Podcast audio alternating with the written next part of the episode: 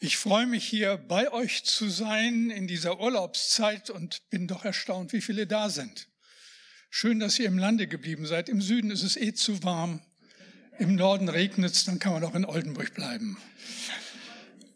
Wir fahren weiter in der Predigtreihe über Elia.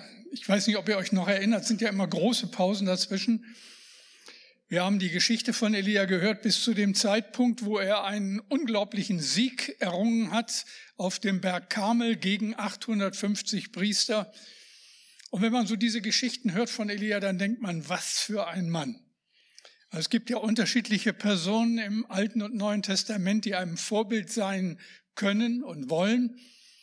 Und bei mir ist es immer so gewesen, wenn ich Elias Geschichten gelesen habe, vor allen Dingen dann auch das wird uns in vier Wochen beschäftigen, auf welche besondere Art und Weise er diese Erde verlassen hat, dann habe ich immer gedacht, Herr, wie Elia.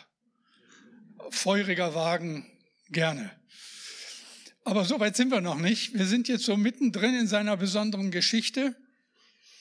Er hat Großes geleistet. Feuer fiel vom Himmel, 850 heidnische Priester besiegt, Regen angesagt nach drei Jahren Dürre.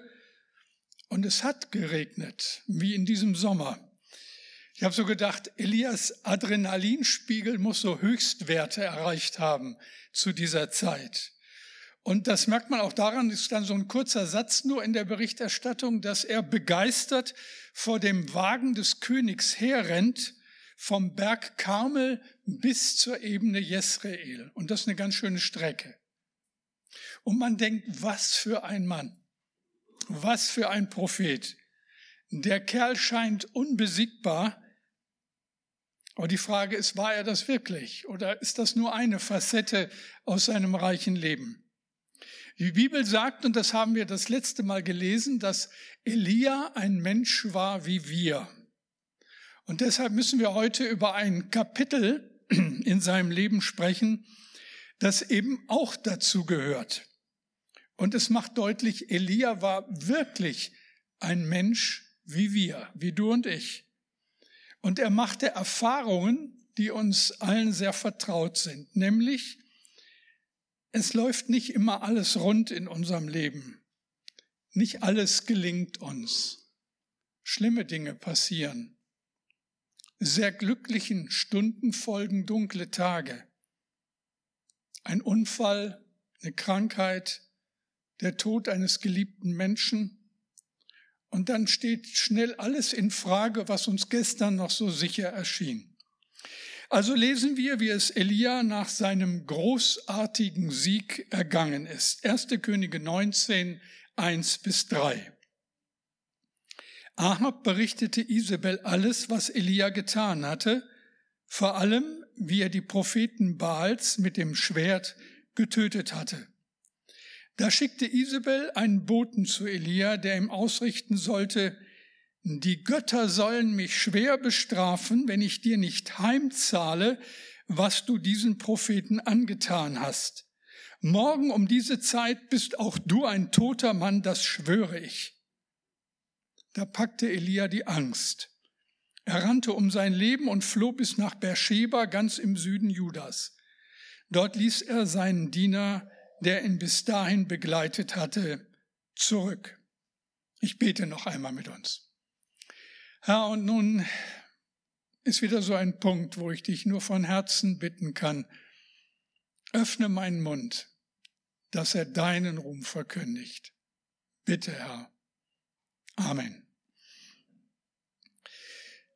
Ich bin immer wieder so dankbar und froh darüber, dass die Bibel und solche Geschichten nicht verschweigt und auch jetzt, was Elia betrifft, diesen Abschnitt seines Lebens nicht verschweigt. Elia war ein Mensch wie wir und er war eben nicht jeden Tag stark. Er kannte abgrundtiefe Verzweiflung und tiefe Depression. Er war ja so lange stark gewesen, hatte Gott geehrt durch sein Vertrauen, aber jetzt kommt der Punkt in seinem Leben, wo er nicht mehr kann. Und typisch dabei ist, ausgerechnet in der Stunde des größten Triumphes stürzt er in die Tiefe von Verzweiflung und Entmutigung. Und man fragt sich, Elia, was ist los? Was ist passiert? Auf dem Berg Kamel hatte Gott sich so eindrucksvoll auf seine Seite gestellt. Aber ich habe auch so gedacht, welchen Druck muss der Mann ausgehalten haben? Den ganzen Tag über diese ungeheure Anspannung. 850 Priester, die da ihr Theater abziehen, ein König, der ihm nur schaden will. Und bei allem Glauben muss doch bei ihm die Frage gewesen sein, fällt, wenn ich bete, Feuer vom Himmel oder fällt's nicht? Das war doch kein Selbstläufer. Aber es hatte ja alles geklappt. Elias Glaube wurde belohnt und jetzt ist doch alles gut, oder nicht? Nein. Der Adressat des ganzen Geschehens auf dem Kamel war ja der König Ahab. Und der zeigt keinerlei Anzeichen von Reue und Umkehr. Ahabs Fähigkeit zur Korrektur ging gegen Null.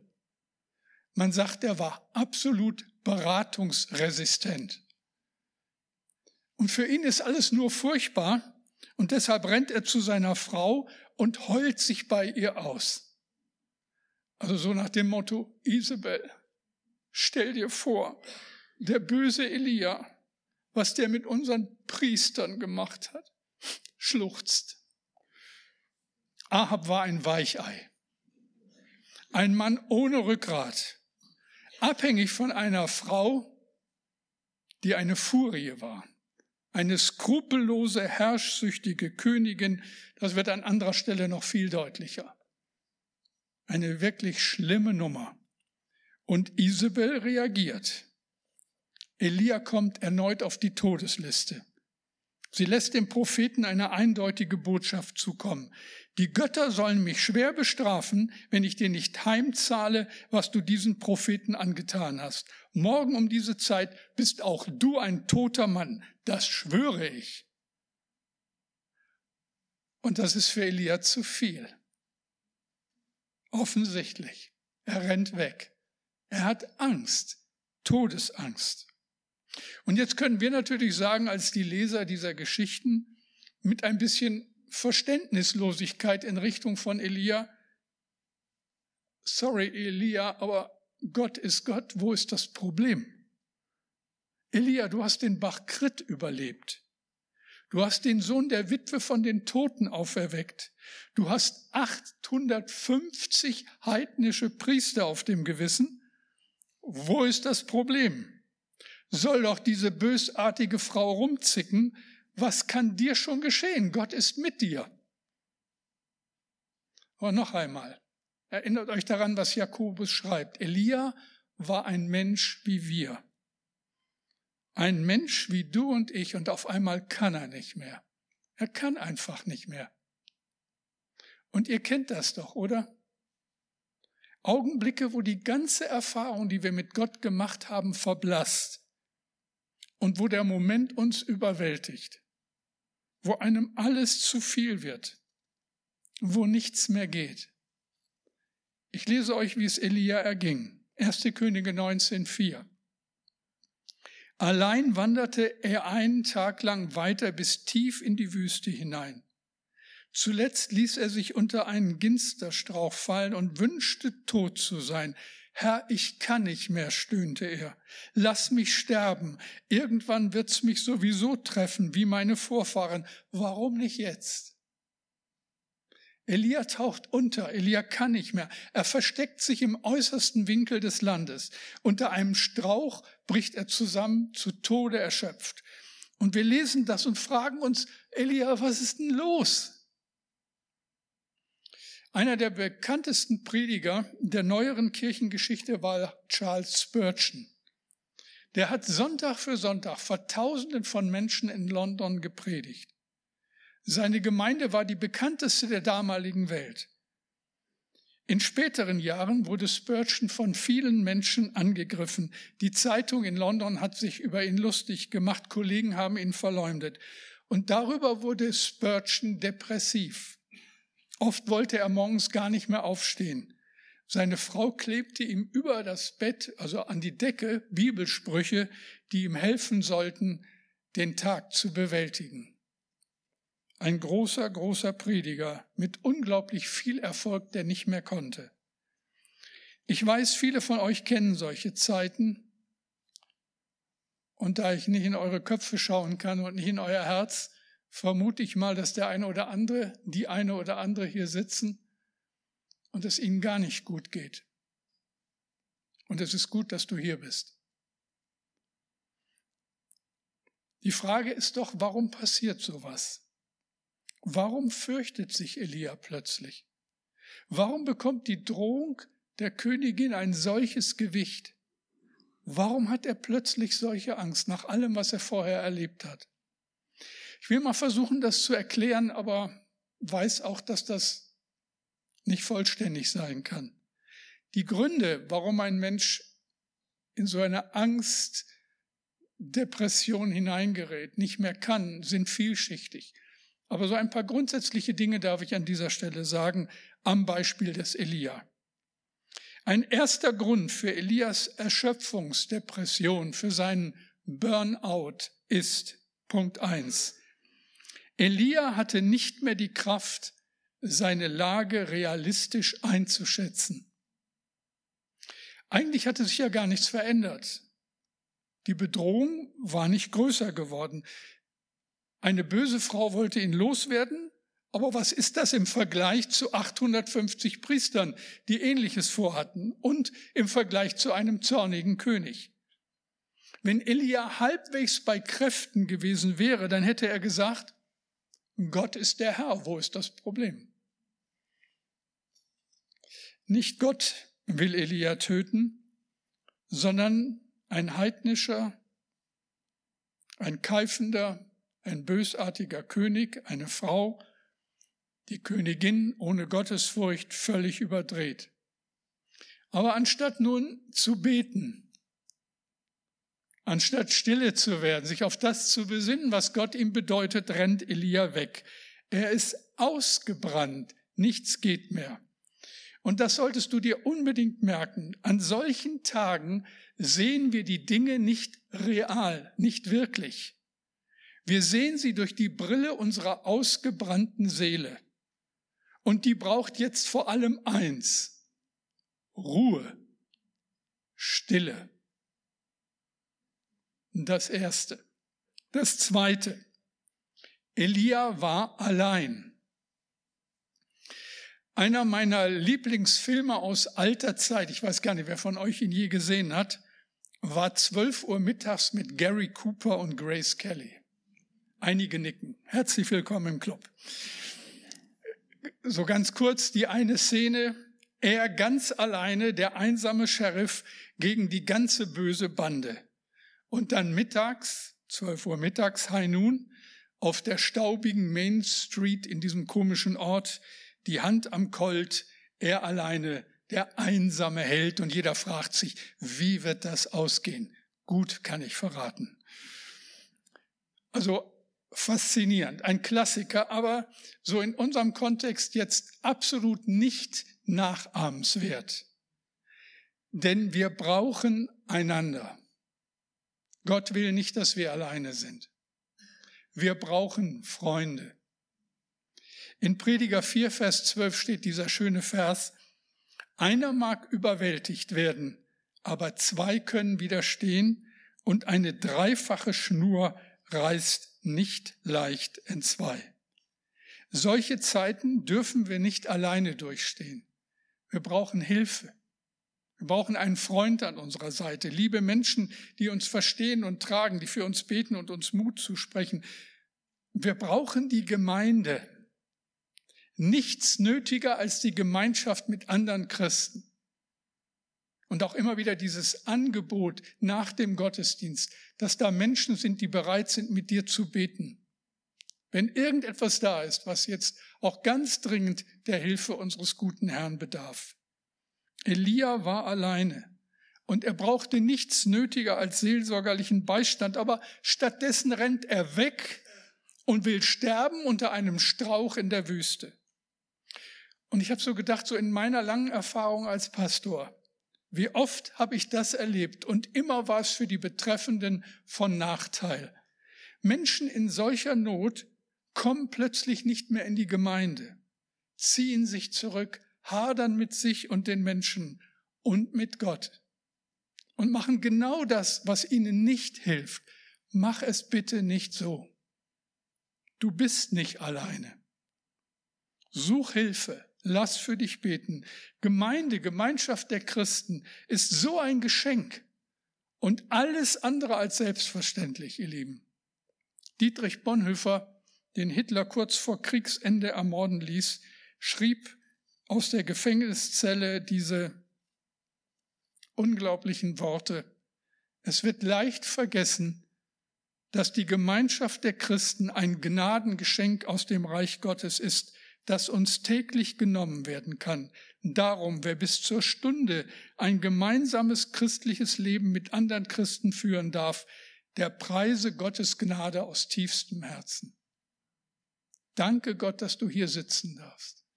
Danke Gott für deine Gemeinde, für das Geschenk von Gemeinschaft, für dieses Privileg, mit anderen unterwegs sein zu dürfen.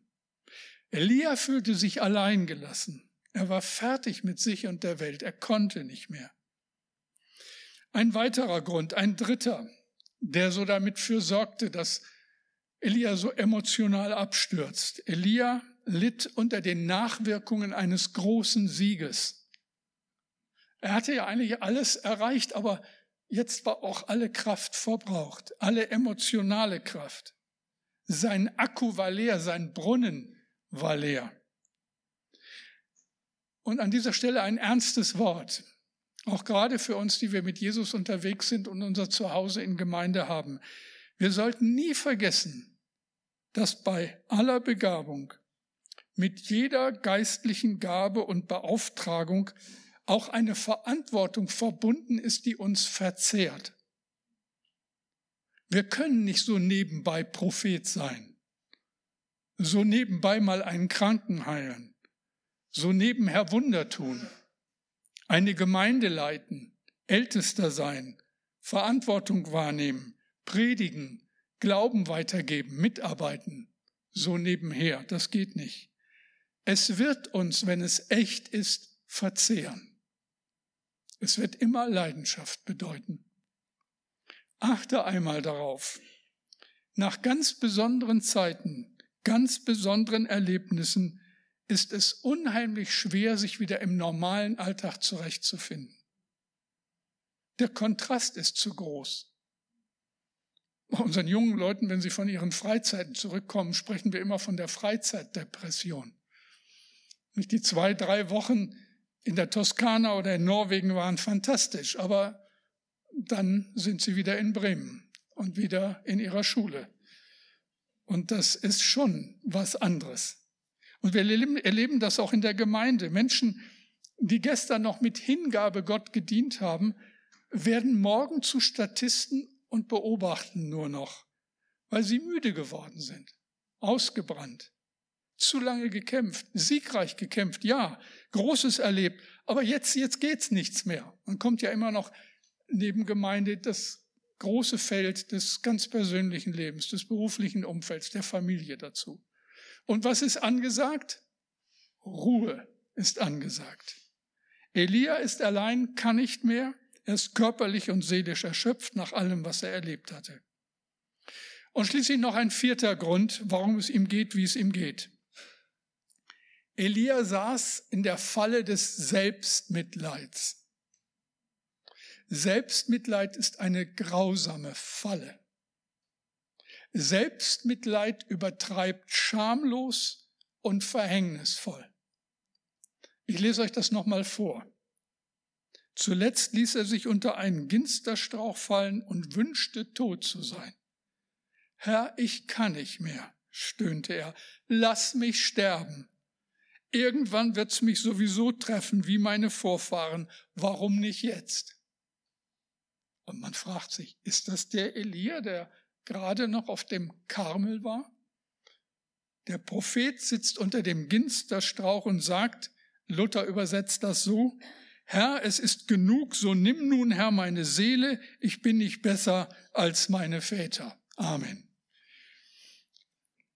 Was passiert jetzt mit dem Propheten? Ich lese es euch vor. 1. Könige 19, 5 bis 8. Er streckte sich unter dem Ginsterstrauch aus und schlief ein. Plötzlich wurde er von einer Berührung geweckt. Ein Engel stand bei ihm und forderte ihn auf, Elia, steh auf und iss.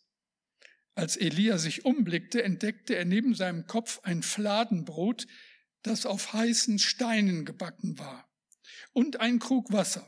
Er aß und trank und legte sich wieder schlafen.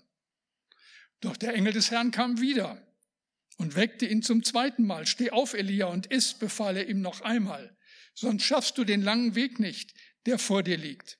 Da stand Elia auf, aß und trank. Die Speise gab ihm so viel Kraft, dass er 40 Tage und Nächte hindurch wandern konnte, bis er zum Berg Gottes, dem Horeb, kam. Und jetzt passiert dieses Wunder. Gott kümmert sich um Elia. Gottes Gnade kommt über Elia und er schenkt dem Propheten eine Zeit der Ruhe. Und da folgt keine Predigt und keine Vorwürfe und keine Bibelstelle, auch kein seichtes Don't worry, be happy. Was macht Gott? Er berührt Elia, weckt ihn ganz sanft und sagt, steh auf und iss. Wie lange hatte Elia nichts mehr ordentliches gegessen? Und Gott sorgt für ihn wie eine Mutter für ihr Kind. Steh auf, mein Sohn, und iss. Und da liegt frisches, auf dem Stein gebackenes Brot. Ich liebe frisches Brot. Gutes, frisches Brot. Und da steht ein Krug kaltes, kühles Wasser. Was gibt's Besseres, wenn man richtig Durst hat? Also Gott tut das einzig Richtige und Angemessene. Steh auf und iss. Wenn du nicht mehr kannst, wenn du alles schwarz siehst und keinen Mut mehr hast, dann brauchst du vor allem eins, Ruhe und ein richtig gutes Essen. Du brauchst Abstand zu den Dingen, um wieder den klaren Blick des Vertrauens zu bekommen. Du darfst loslassen, nachdem du alles gegeben hast. Martin Luther hat einmal gesagt, ich sitze hier und trinke mein, guten, trinke mein gutes Wittenbergisch Bier und das Reich Gottes kommt von ganz alleine. Und ich sag mir, ist Gott nicht herrlich? So praktisch und manchmal gar nicht so fromm, wie wir meinen. Manchmal ist einfach nur Ruhe und Entspannung angesagt. Und Gott segnet das und schenkt dir das. Lass den Fernseher aus, leg die Beine hoch, hör gute Musik, schließ die Augen und iss was Gutes. Und erinnere dich an all das Gute, das Gott dir getan hat und dass er derselbe ist, gestern, heute und in Ewigkeit.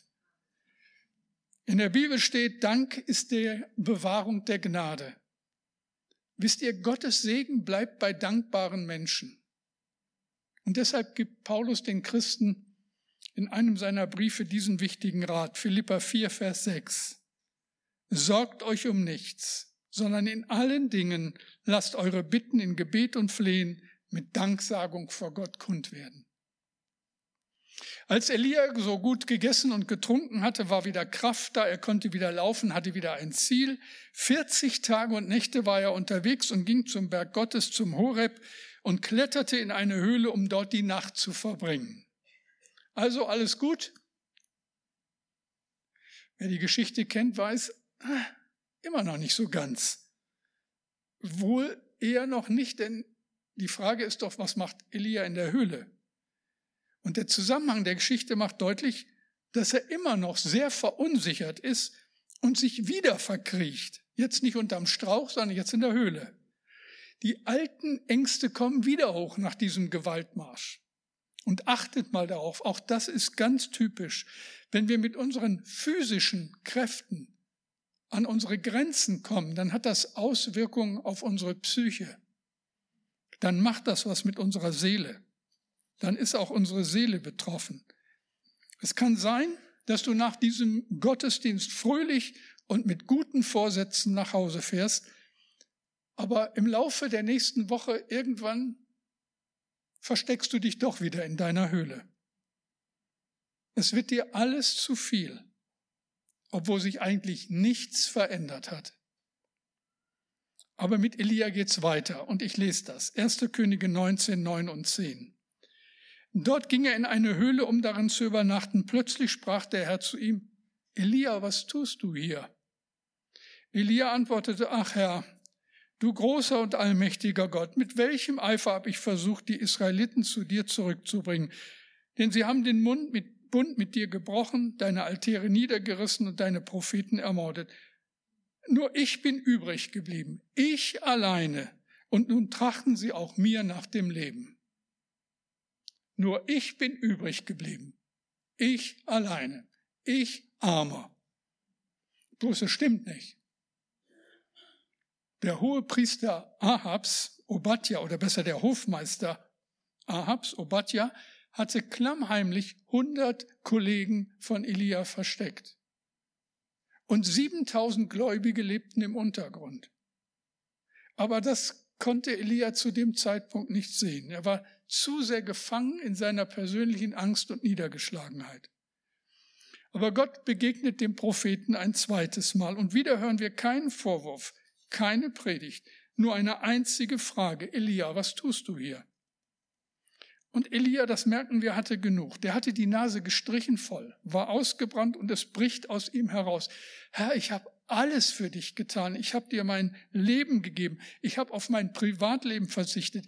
Ich setze meine ganze Kraft für dich ein und dein Reich. Ich habe mich für deine Gemeinde eingesetzt. Und was ist der Dank? Ich bin alleine übrig geblieben, geblieben und jetzt wollen sie mich auch noch umbringen. Danke, Herr, aber ich kann nicht mehr und ich will auch nicht mehr. Das ist so Erschöpfungsdepression Teil 2. Und wieder lässt Gott Elia ausreden. Und Gott sagt nicht, Elia, du spinnst, was soll der Schwachsinn?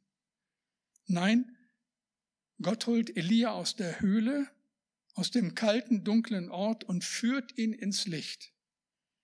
Und ihr Lieben, jetzt kommt's. Jetzt müsst ihr ganz wach sein, seid ihr sowieso. Nachher gibt's auch Kaffee und Tee mit viel Zucker, wenn nötig. 1. Könige 19, 11 bis 13. Da antwortete ihm der Herr, komm aus deiner Höhle heraus und tritt vor mich hin, denn ich will an dir vorübergehen. Auf einmal zog ein heftiger Sturm herauf, riss ganze Felsbrocken aus den Bergen heraus und zerschmetterte sie. Doch der Herr war nicht im Sturm. Als nächstes bebte die Erde, aber auch im Erdbeben war der Herr nicht. Dann kam ein Feuer, doch der Herr war nicht darin. Danach hörte Elia ein leises Säuseln.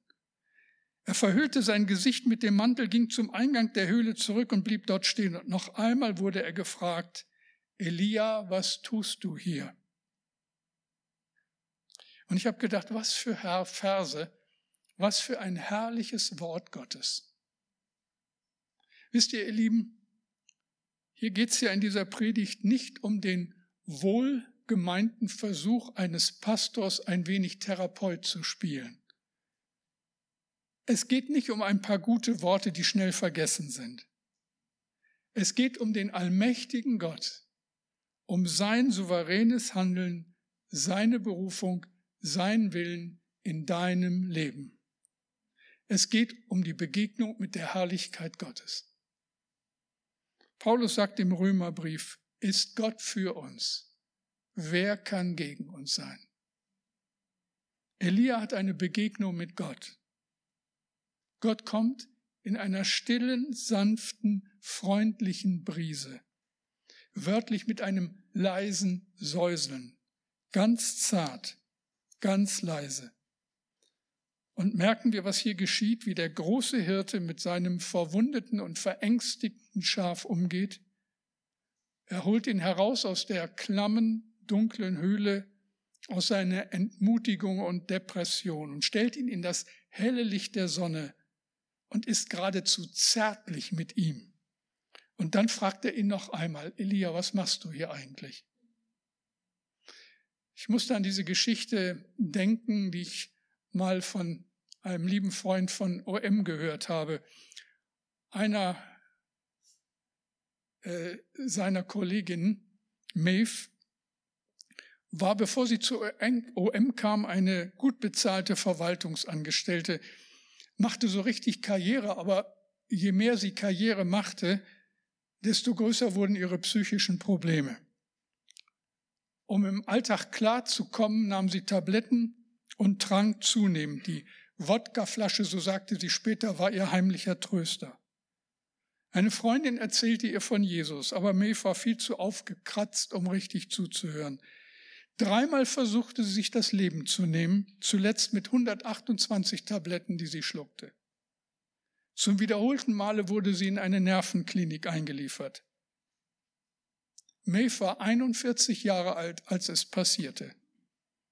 Am Morgen des 18. Novembers geschah es.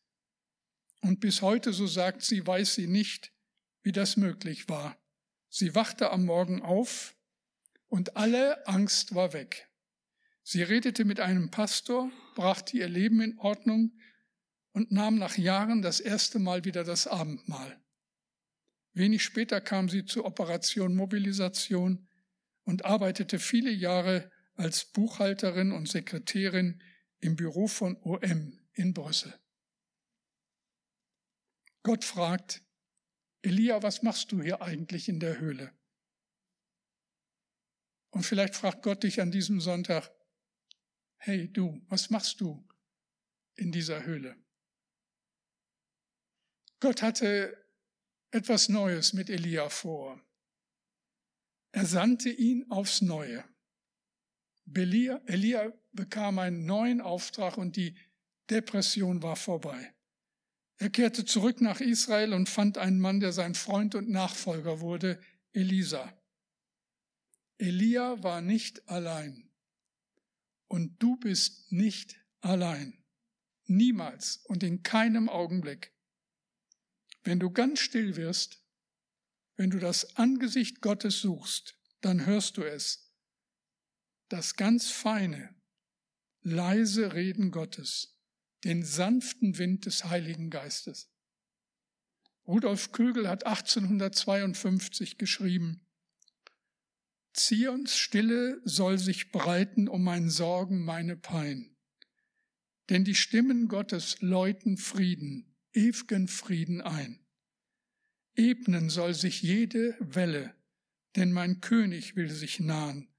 Nur an einer stillen Stelle legt Gott seinen Anker an. Was gewesen, werde Stille. Stille, was der einst wird sein.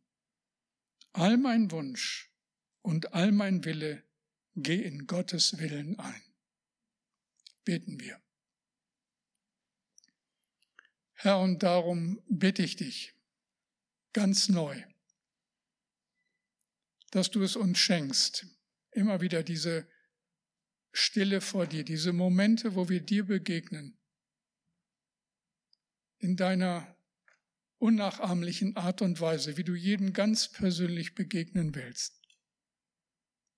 Danke, dass du jeden von uns kennst. Jeder Mann, jede Frau, jedes Kind, das heute hier in diesen Räumen ist. Dass du weißt, wie es uns im Herzen geht. Dass du weißt, wo die letzte Woche so schwierig war und vieles so ungeklärt ist. Dass du um unsere Sorgen weißt. Ja, auch um all das, was Leben für uns schwer macht, wo unsere Seele ausgebrannt ist, wo wir eigentlich nicht mehr wissen, wie wir den nächsten Tag schaffen sollen. Da komm du, Herr, mit dieser Berührung, mit dieser Begegnung. Zeig uns, was zu tun und zu lassen ist und dann bitte schenk das, was wir uns nicht selber geben können. Schenk deinen Frieden zu jeder Zeit. Danke dafür. Amen.